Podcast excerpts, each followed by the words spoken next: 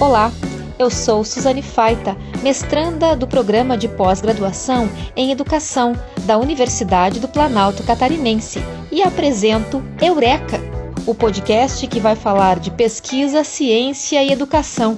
Não só para quem faz ciência, mas também para quem tem curiosidade pelo conhecimento. A convidada de hoje é a professora Lúcia Secato. Ela é doutora em Engenharia Ambiental pela Universidade Federal de Santa Catarina, professora no ensino superior desde 1989. Desde 2010, também é professora e pesquisadora dos mestrados da Uniplac, o de Educação e o de Ambiente em Saúde. Ela participa de redes nacionais e internacionais de pesquisa em educação ambiental e sustentabilidade. Professora Lúcia, eu gostaria de começar a nossa conversa falando do mês de, de agosto, o mês de setembro, né? Os meses de queimadas no Brasil. Só que ultimamente nós temos ouvido muito sobre o Pantanal e Amazônia também fora desses meses, né? Estão pegando fogo literalmente. É, vamos começar então falando desse tema que é mais atual e por que que estamos destruindo a nossa casa? Bom, é, não dá, né, de, de conversar sobre qualquer é, enfoque que seja ambiental é, sem hoje pensar nas queimadas que estão acontecendo e em todos os desastres naturais que estão acontecendo. Mas no caso das queimadas, em especial, ela não é natural. No nosso caso aqui, que é o Pantanal, que é a Amazônia. Então, quando nós falamos de grandes eventos da natureza, eles, eles podem ser divididos em naturais e aqueles que são provocados pelo homem. E nós estamos é, exatamente nesse, nesse, nesse espaço da, que o homem está destruindo, como é, disse na tua pergunta. E não podemos escapar de, de, dessa, dessa resposta sem falar no nosso modelo de desenvolvimento. Não tem como. Né? É, o modelo que nós temos hoje de incessante é, e irracional é, é, pela busca desse capital que, que está aí, né, que degrada o ambiente, é, é algo que o, o homem assim demonstra que perdeu o rumo. Nas palavras do Henrique Leff, ele diz assim: Henrique Leff, só lembrando, ele é um, um professor é, mexicano é, que tem trata no Brasil é, dessas questões ambientais e é, é reconhecido e tem é, em torno de 25 livros nessa área, né? Ele diz assim que a humanidade errou o caminho, né? Que nós é, é, estamos hoje vivendo uma crise ambiental e que ela é uma crise que não é passageira. Ele nos alerta disso, né? E é, ele diz que pior que a crise ambiental é a crise civilizatória. Então, quando eu trago isso, é, eu, eu, tento fazer uma amarração com o seguinte: esse modelo de, de desenvolvimento, eu coloco desenvolvimento entre aspas, ele produz é, é, alguns, algumas consequências. Uma delas é a exclusão social. E, num outro lado, num outro braço, nós temos o consumismo. Então, quem tem dinheiro, consumismo. Que vai, vai o quê? Vai ter opulência, vai ter desperdício de comida, né? Isso tudo leva à degradação ambiental. Por outro lado, nós temos o quê? A exclusão social, que vai ocasionar o quê? Miséria e fome. Então, opulência e desperdício de um lado, miséria e fome do outro, isso tudo causa o quê? Degradação ambiental. Consequentemente, nós temos aí o quê? Perda de qualidade de vida.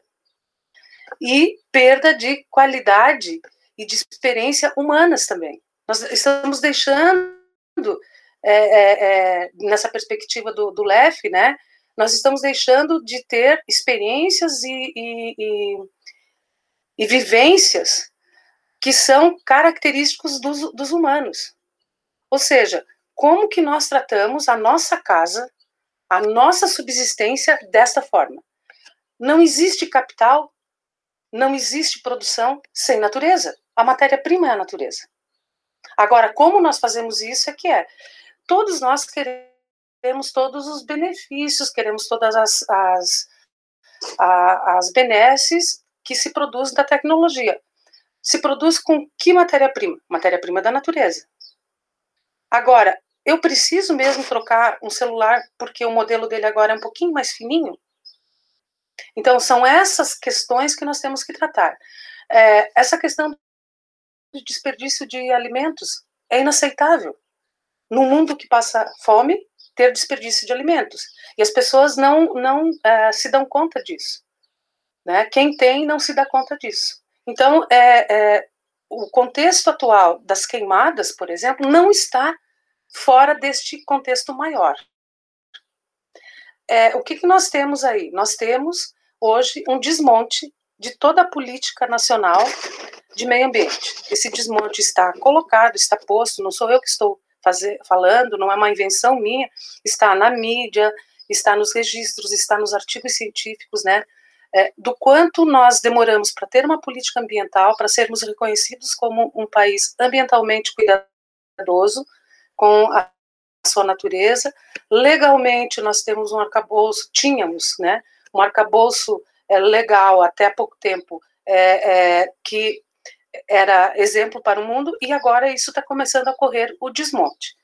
Ora, se eu tenho uma área de terra e nessa área de terra tem uma cobertura vegetal e eu preciso dessa área para ampliar a produção de determinada de determinado produto que pode ser a, a parte de, de soja, sei lá, né, do agronegócio ou colocar gado, o que que eu faço? Eu ponho fogo porque é mais rápido. Mas às vezes eu não faço isso de forma direta. Às vezes isso acontece também de forma indireta. Outras pessoas podem fazer isso por mim. É, na, na, aula da semana passada, do, curso de, do, de, de, PPGAS, do Ambiente Saúde, eu fiz um, um desafio para os alunos. No final da, da, da aula, era uma aula sobre ética ambiental, e eu é, pedia para eles assim no final: agora vamos escrever uma carta para os nossos netos. Vamos imaginar que estamos com 90 anos e vamos escrever uma carta para os nossos netos dizendo o que nós fizemos no ano de 2020 para beneficiar, para cuidar do meio ambiente. O que, que cada um fez? Né? E não são grandes coisas. Pequenas coisas como é, é, cuidar da, da, água que você toma o banho, que você fecha a torneira quando lava o dente, que os alimentos que você é, aproveita tudo, não joga nada fora, é, a desligar a lâmpada, é, enfim, todas aquelas pequenas, cuidar do seu lixo, todas aquelas pequenas coisas que são parte da, da questão ambiental, né, são uma parte aparentemente pequena. E aqui que entra aquela lógica do, do conceito lá dos anos 90 de desenvolvimento sustentável, da questão local e global. Eu não vou resolver o problema global, eu vou resolver o meu problema, eu resolvo o problema dentro da minha casa, daí na minha rua, no meu bairro, na minha cidade, e isso vai resolvendo do local para o global, é a relação das partes com o todo e do todo com as partes. Eu não sei se, se ficou clara essa resposta. Sim, professora. É, deu para entender? Sim, agradeço a sua explicação sobre essa primeira questão. Agora, para a gente continuar, a sua área educação ambiental. Explica para a gente, para os ouvintes do podcast, o que significa esse conceito, essa área do conhecimento. Bom, primeiro, eu acho que cabe é, lembrar que educação ambiental é um campo, uma área de conhecimento, mas também é uma política pública. E a nossa política pública de educação ambiental é a Lei 9795 de 1999, que dispõe sobre educação. Então, nós temos no Brasil uma política nacional né, de educação ambiental. Não é algo que se faz porque se quer, é obrigação. Diz assim no artigo 1 dessa lei: entende-se por educação ambiental os processos por meio dos quais o indivíduo e a coletividade constroem valores sociais, conhecimentos, habilidades, atitudes e competências voltadas para a conservação do meio ambiente, bem de uso comum do povo, essencial à sadia qualidade de vida e da, e da sua sustentabilidade. Nas escolas, nas universidades, nas empresas, em todos os locais onde tenham pessoas reunidas, é obrigatório se fazer educação ambiental. Lembrando que o, nesta política não se, eh, nessa política nacional, nessa lei, não se prever nenhuma, não há previsão de disciplina. Por quê? Educação ambiental é um tema transversal, transdisciplinar. Ele tem que estar perpassando por tudo. Então, assim, não é o professor de ciências que tem que falar de educação ambiental. Todos os professores, todas as disciplinas, todas as áreas do conhecimento deverão é, trabalhar a, a, educação ambiental. Então, ela é uma política pública é, que existe desde 99, que tinha, uh, que era uma, uma grande uh, diretoria, um status uh, de, de, de diretoria com espaço de discussão no país inteiro, e ela foi relegada com as novas normas e políticas do, do, atual governo a uma divisãozinha dentro do Ministério do Turismo. Educação ambiental, com esta abrangência, como uma política nacional, hoje está relegada a um pequeno um pequeno espaço dentro da, do Ministério do Turismo. Acho que assim a, dá para entender bem é, o quanto se perdeu nesse processo. Então, hoje, uh, os pesquisadores dessa área têm reagido muito, têm trabalhado muito para a gente não perder tudo o que foi feito. E não estou discutindo aqui as tendências, as abordagens pedagógicas, não, não é isso que importa. Se um é mais crítico, se o outro é mais pragmático, é, mais conserva, conservador, conservacionista, né, que são algumas tendências pedagógicas, não é essa a discussão. Isso existe em todas as áreas do conhecimento, essas diferenças, enfim. Mas o grande problema é que a educação ambiental, que vinha sendo construída de uma forma muito forte, é, realmente sofreu um baque muito grande agora. ela é um movimento social, isso também é importante dizer, por isso que a gente fala da educação ambiental não formal. Ela faz parte dos movimentos sociais também.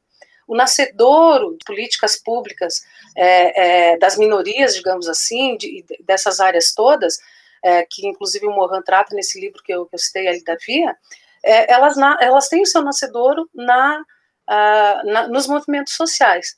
Então, ela é um movimento social também, e dos mais importantes. E nós estamos vendo é, isso ser é, cada vez menos, menos reforçado pelo poder público.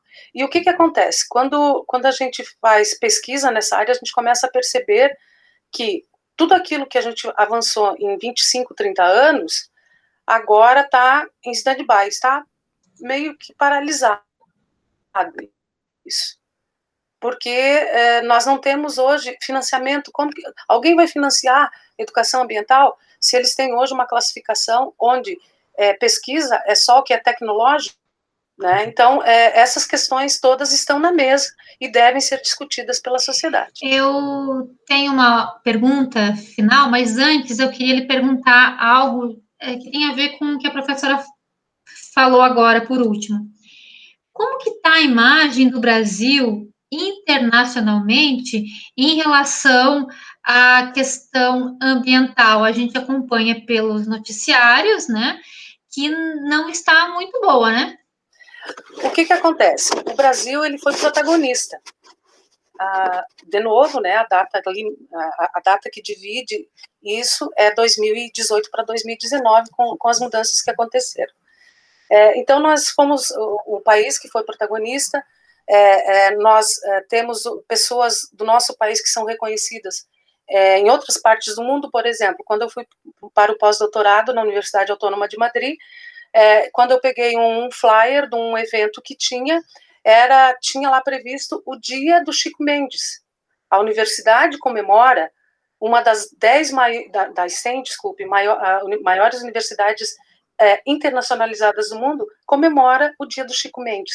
E no Brasil é, tem quem diga que ele é, não era uma pessoa muito séria. Infelizmente a gente tem que ouvir isso, né? Mas é, só para se ter uma ideia. Então nós tivemos assim é, grandes é, é, ícones que, levaram o nome do Brasil. Então, acho que tem que situar uh, alguma, algumas datas para a gente perceber bem esse movimento. Em 1972, em Estocolmo, nós tivemos a primeira grande reunião mundial, né, em, em 1972. Então lá é, foi onde, que, onde se, se conversou é, sobre o conceito de desenvolvimento sustentável. Então, a Raquel Carson tinha, mais ou menos para a gente se situar, tinha lançado seu, seu livro na década de 60, Primavera Silenciosa, falando do, do, do problema que nós estávamos vivendo de, de, contaminação e poluição, principalmente do ar. 72 se faz em Estocolmo essa, essa grande reunião mundial. Em 92, 20 anos depois, acontece aonde a segunda grande e maior reunião que aconteceu é, na, no mundo sobre isso, no Rio de Janeiro. E no Rio de Janeiro aconteceu algo é, muito especial, porque ela aconteceu, digamos assim, eu vou dividir em formal e não formal. Nós tivemos a Rio 92, que foi a, a o movimento é, bem formal, onde todos os presidentes foram lá, assinaram os tratados, enfim, e, ao mesmo tempo, estava acontecendo é, a, a reunião paralela também, com 10 mil pessoas e tal, é, estava acontecendo no Aterro do Flamengo a ECO 92. E ambas as, a, as reuniões, é, tive, nas duas nós tivemos dois produtos, ou seja, um da reunião oficial, que era da Rio 92, que foi a Agenda 21, que não foi alguma coisa que decolou, digamos assim, e a outra foi a Carta da Terra, que foi das organizações eh, não governamentais que aconteceu no Aterro do Flamengo, que foi a parte mais, eh, mais dos movimentos sociais. Como é, são muitos problemas ambientais, então tem o problema do mar é uma conferência, o problema das águas é outra conferência, e quando aconteceu no Rio foram todas juntas. Então, as COPs, né, as conferências das partes, aconteciam muitas no Brasil porque o Brasil tinha, é, é, digamos assim, é, é, tinha a capacidade de receber isso. Por quê? Porque é um país que tem legislação e que estava buscando acertar. É claro, com os problemas ambientais e tudo, a gente tentando trabalhar com as questões de saneamento, que ainda não temos resolvida, com a questão da, da ocupação das áreas indígenas, enfim, todos esses problemas que nós temos.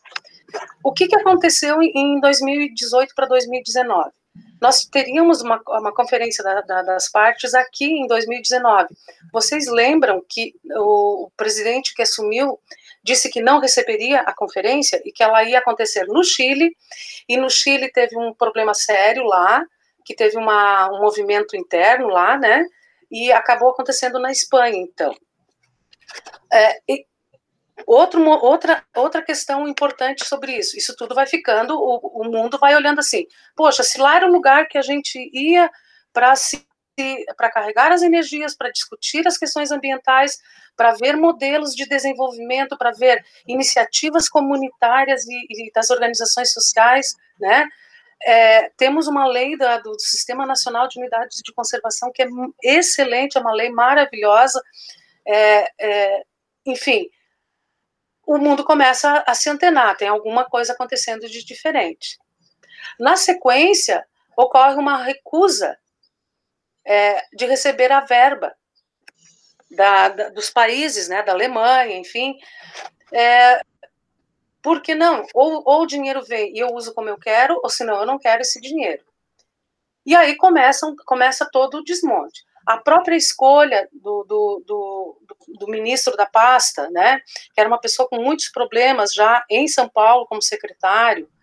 Então, tudo isso nós já sabíamos que, que seria né, um outro caminho, mas não que seria um caminho tão difícil. E o mundo fica olhando, bom, bom esse país que tinha avançado tanto, e nesse momento começa a tomar essas, essas atitudes e ações que estão indo para o passado, esse país não está mais é, é, recebendo né, e sendo modelo para o mundo, não está mais recebendo o mundo e nem sendo modelo para o mundo.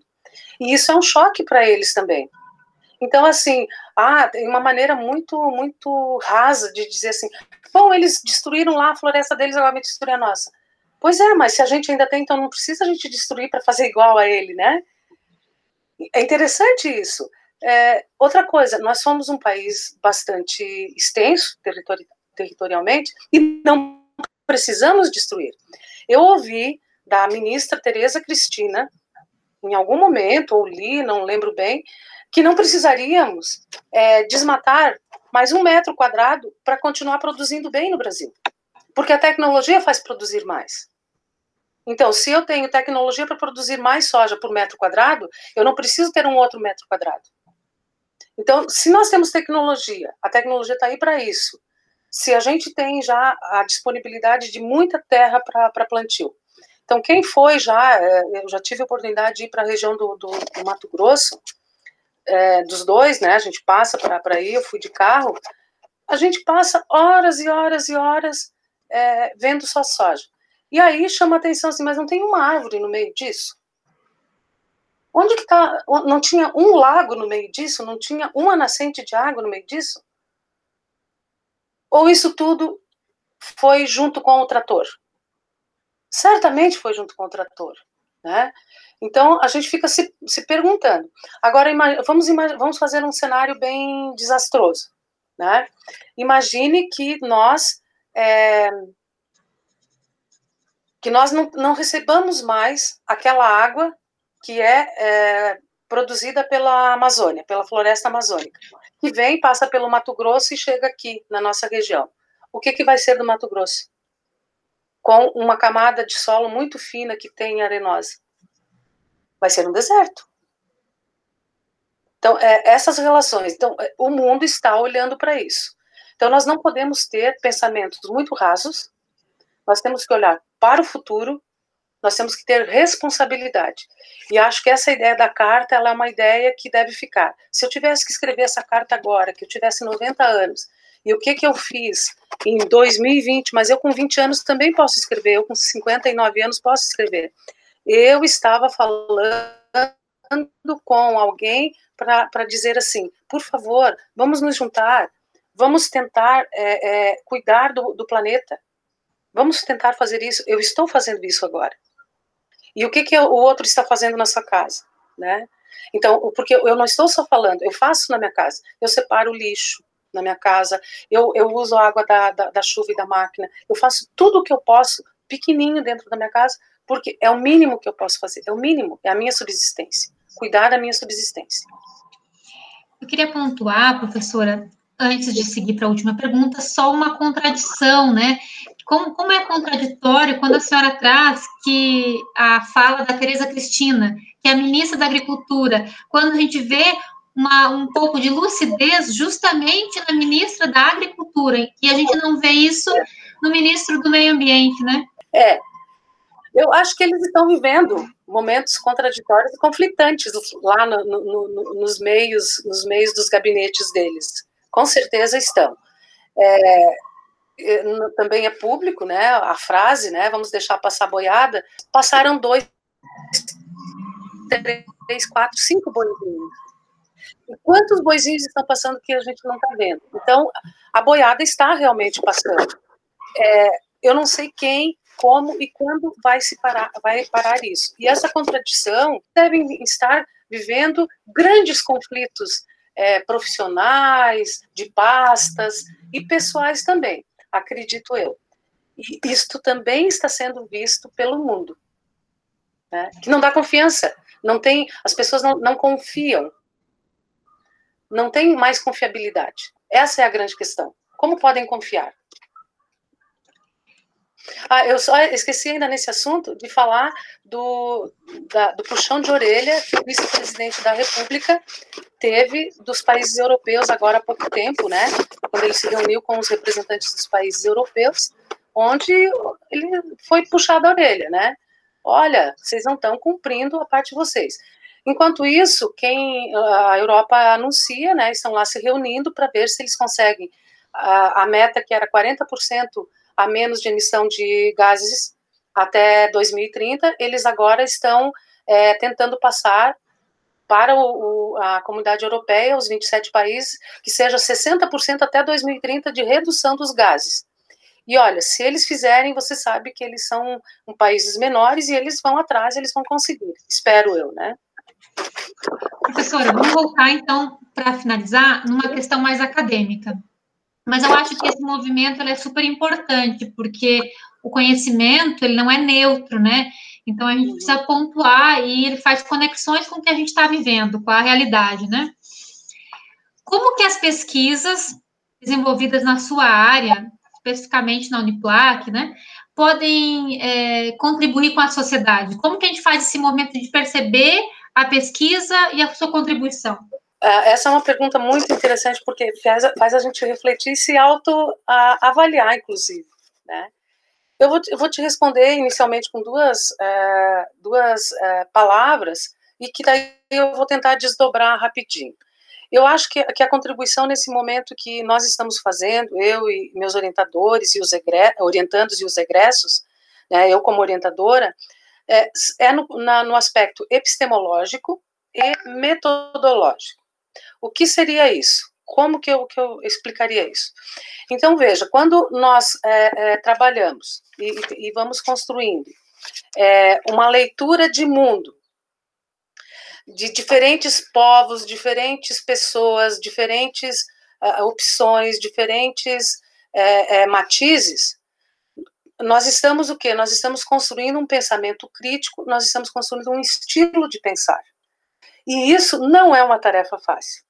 Isso é uma tarefa que exige muito, muito é, é, estudo, esforço pessoal. Então, por exemplo, um, um mestrando que está trabalhando educação ambiental, ele está ressignificando uma série de questões.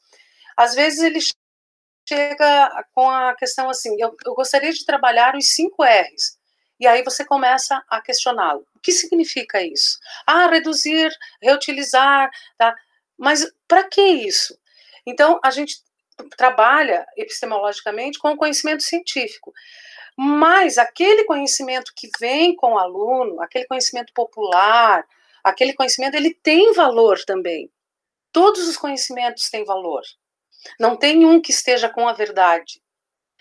Aí então é onde nós entramos para construir a partir do conhecimento científico, a partir do conhecimento que ele traz, nós vamos construindo, né, um, um quadro teórico para dar conta disso. E uh, normalmente o, o, que que acontece, né? É, nós acabamos é, trabalhando com esses diferentes saberes e tal, e nós vamos lá para a realidade. Nós vamos, é difícil, temos, eu tenho uma orientação que foi revisão bibliográfica, mas geralmente a gente vai para o campo. E o campo normalmente tem sido a escola é, da educação básica. E tem sido muito, muito interessante. A gente, por exemplo, chega e vai a, a analisar projetos políticos pedagógicos. Qual é a concepção de homem, de sociedade, qual é a concepção de natureza que está lá nesse projeto pedagógico? Ou a ausência dessas concepções? Porque lá a escola registra tudo o que ela quer, o que ela pensa, o que ela é, é, se propõe a construir de sociedade e contribuir com a transformação social, está tudo lá no projeto pedagógico político-pedagógico, ou deveria estar. E aí, então, é quando a gente começa a trabalhar essas questões metodológicas, não metodológico no sentido é, instrumental, metodológico, teórico, prático, a praxis mesmo, né? Então, lá nós é, começamos a, a ver como que os coletivos de pensamento, eu estou usando aqui categorias de um autor, que é o Fleck, estilo de pensamento, coletivo de pensamento, como que esses coletivos, que é, por exemplo, uma escola é um coletivo de pensamento, como que essa escola tem trabalhado essas questões? Ou ela, é, ela tem trabalhado em todas as disciplinas, como a lei diz? Aliás, você pode fazer a pergunta, normalmente a gente faz, você, sabe, você sabia que existe uma lei que, que trata de como deve ser a educação ambiental? Então, é, essas questões todas, elas começam a surgir. E o mestrando, que chegou lá é, com a preocupação dos cinco R's, aquilo passou a ser uma parte do todo ele também vai tratar dos 5 R's. Vai tratar, da, da por exemplo, da, do, da horta escolar, vai tratar uh, da, da reciclagem. Ele vem com uma questão prática do cotidiano dele. É, esses dias, uma, uma orientanda é, falou, e a hora que ela ouvir, ela vai achar até é, engraçado, ela falou assim na, na qualificação dela. Quando eu comecei a minha pesquisa, eu achava que educação ambiental era plantar alface. Foi muito interessante e extremamente significativo. Eu acho que essa é a palavra. Então, nós saímos daquele, daquele, daquela microfísica, né? E passamos a ver uma parte maior. Isso faz parte uh, de, um, de um todo. E aí, quando ele, uh, esse, esse aluno é, é, está concluindo o seu trabalho, ele diz: Não, mas acho que está na hora de começar de novo, agora que eu estou entendendo. Que é ótimo, que é isso que a gente quer mesmo, né? Então, as relações das leis da natureza, como é que funcionam as leis da natureza? Né? O que, que é homeostase? Como é que é o equilíbrio dinâmico entre as espécies, né? Bom, se eu só tenho plantação de pinos, eu não tenho equilíbrio entre as espécies. Eu tenho que ter o pinos, eu tenho que ter os, as outras plantas, eu tenho que ter os animais, enfim, eu tenho que ter todos os seres vivos. Então, como é que está a resiliência da biosfera? Né? Ou seja, o que, a, o que o ambiente não suporta mais? Porque a resiliência é a capacidade de suporte dentro da, da questão ambiental, é a capacidade de suporte do ambiente. Mas e o que o ambiente não está mais suportando? essa pressão. Então, você trouxe dois exemplos: as queimadas na Amazônia, no Pantanal, no, no, no centro-oeste todo, enfim, né? No centro do Brasil, agora no, no Nordeste também. Florianópolis também geralmente tem algumas queimadas, né? Então, é, o ambiente não suporta isso, ele não suporta mais esse, esse gás carbônico que está indo. Então, nós, nós temos que, que, que ir construindo esse, esse, esse campo do, do conhecimento dessa forma. E aqui, então, a gente tem feito muito isso, trabalhado na perspectiva, na Uniplac, epistemológica, de construir conhecimento, ressignificá-lo, e, por outro lado, ir olhar a prática pedagógica. Ou então, a, a, a, como que têm sido as ações ambientais nos movimentos sociais, nas organizações e nos movimentos sociais como um todo.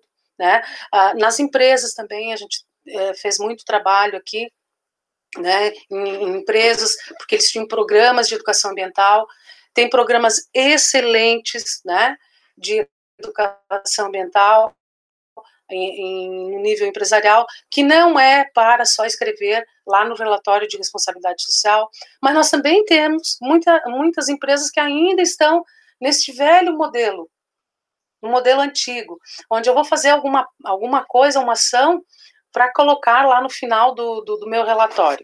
E não é, não é, não é isso, né? É um pouco mais que isso. Então a educação ambiental ela tem é, é, trabalhado muito nessa perspectiva. Como que a gente tem ambientalizado os espaços, as instituições, as escolas? Como que está a ambientalização desses lugares, né? Ou se está lá, se está de forma adequada. Também nesse sentido. Não sei se respondi. Claro, professora respondeu. Queria já, que agora é nosso final, né, agradecer a sua participação. Foi uma entrevistada difícil de marcar, porque eu estava tentando há bastante tempo, mas estou muito feliz com a sua participação, acredito que os nossos ouvintes também. Eu queria, assim, dizer que eu sou uma pessoa que tem muita esperança. Tudo isso vai passar, é, é, até quem não contribui muito contribui para a gente saber que não é isso que é bom para nós. Então, também nos faz ver o, o, outro lado da moeda, né? Então, é, tudo isso faz parte, digamos assim, de estar e, e, de ser e estar aqui nesse mundo, né? E eu gostaria de dizer que é, nós temos que procurar nos educar e nos construir, né? Para sermos parte da solução. Nós temos que ser parte das soluções e não engrossarmos as fileiras dos problemas, então, cada um de nós tem que fazer essa, essa, esse é um chavão, mas é um chavão que ele é muito importante. É fazer a sua parte mesmo. Então, vamos engrossar a fila da solução e não a fila dos problemas. Em todos os campos e, e âmbitos das nossas vidas. Seja, seja ele desde a, da, da, das questões é, econômicas, a questão ambiental, as questões sociais, políticas, enfim. Porque nós somos seres políticos e nós temos que, que resolver isso. Né? Lembrando que político não é, não significa ser político partidário. Nós somos seres políticos porque nós somos seres críticos. E eu quero lembrar é, este conceito de educação ambiental que em 2007 eu, eu escrevi, né? Que a educação ambiental ela pode ser formal e não formal. São processos de praxis educativa que tem por finalidade a construção de valores, atitudes, conceitos, habilidades, normas e saberes, práticas partilhadas para a formação de um estilo de pensamento que contribua para a cidadania ambiental. Eu queria terminar com isso. Vamos construir a nossa cidadania ambiental. Obrigada. Obrigada, professora. E agora o momento A Coruja Quer Saber. A nossa convidada é a graduanda de Ciências Biológicas, Ana Flávia. Ela que vai falar sobre a dica da professora Lúcia Secato. Olá, sou Ana Flávia. Atualmente estou no segundo semestre do curso de graduação em Ciências Biológicas na Universidade de Chapecó. Irei comentar sobre a dica da professora Lúcia Secato do livro A Via para o Futuro da Humanidade. Então, falando um pouco sobre o autor, Edgar Morin nasceu em Paris em 1921. É sociólogo, filósofo, formado em Direito, História, Geografia, realizou estudos em Filosofia, Sociologia, Epistemologia e é considerado um filósofo da complexidade por ser um dos pensadores mais importantes do século XX e XXI, contribuindo sempre em análise da complexidade do pensamento e na quebra de paradigmas de toda a academia científica, por exemplo, na biologia, na ecologia, na sociologia, política e principalmente na educação. Na obra citada, então, Ética responde uma pergunta, que é de que se estamos caminhando para uma cadeia de desastres. E a fim de responder essa questão, ele divide o livro em quatro análises críticas, que seriam a regeneração das relações sociais, as bases da democracia cognitiva, da reforma da educação da formação de intelectuais, os problemas cotidianos e as reformas morais necessárias. Eu não tive a oportunidade de ler esse livro, mas iniciei a leitura de um outro livro do Ética, que é A Ciência Inconsciente, onde ele fala em viés mais epistemológicos de que as ciências não possuem verdades verdadeiras e de como não possuem consciência de como afeta a sociedade. Ele cita que a situação do papel da ciência vem mudando radicalmente desde o século XVII e que os cientistas eram ao mesmo tempo filósofos e pesquisadores, visto que a ciência que conhecemos hoje se fez na base de determinismo, de achismos e de teorias refutadas, teorias comprovadas, além de ter uma visão mais periférica. Né? E hoje a ciência, ao invés de servir à sociedade, se relaciona quase que unicamente no investimento no poder. E quanto mais há a evolução da ciência, mais progride a ignorância por parte das pessoas, que deixam de pensar conscientemente porque de certa forma, deixam a pesquisa e o raciocínio aos cientistas. Mas alguns problemas éticos e morais da ciência contemporânea mostram que a ciência feita atualmente não tem consciência para o benefício da sociedade, mas sempre mostra interesse capitalista, pessoal, político por trás, em vista que os próprios cientistas não têm poder sobre a ciência e esse poder fica nas mãos de grupos econômicos e estatais. Além disso, o que mais se interpreta do livro é que o crescimento do, é, do conhecimento científico é composto por um crescimento tanto do saber quanto de transformações e quebra de teorias em serviço da sociedade ao longo da história. E uma frase que eu gostei bastante e que, na minha opinião, resume pelo menos a primeira parte desse livro é que o conhecimento científico é um conhecimento que não se conhece. Recomendo fazer essa leitura dos dois livros, pesquisar sobre o autor, ele tem muitas obras muito boas a escrita demanda um pouco mais de tempo para a interpretação de cada parágrafo, porém, além de ser intrigante, te faz ter um ponto de vista muito diferente sobre o que molda a sociedade hoje em dia. Enfim, grata pela participação. Se você tem sugestões ou críticas, entre em contato com a gente. Manda um e-mail para eurekappge.gmail.com. A divulgação do Eureka é da Rosana Tisato a edição de som de Jari Carneiro Júnior e a coordenação geral é de Jaime Dresch. Até breve!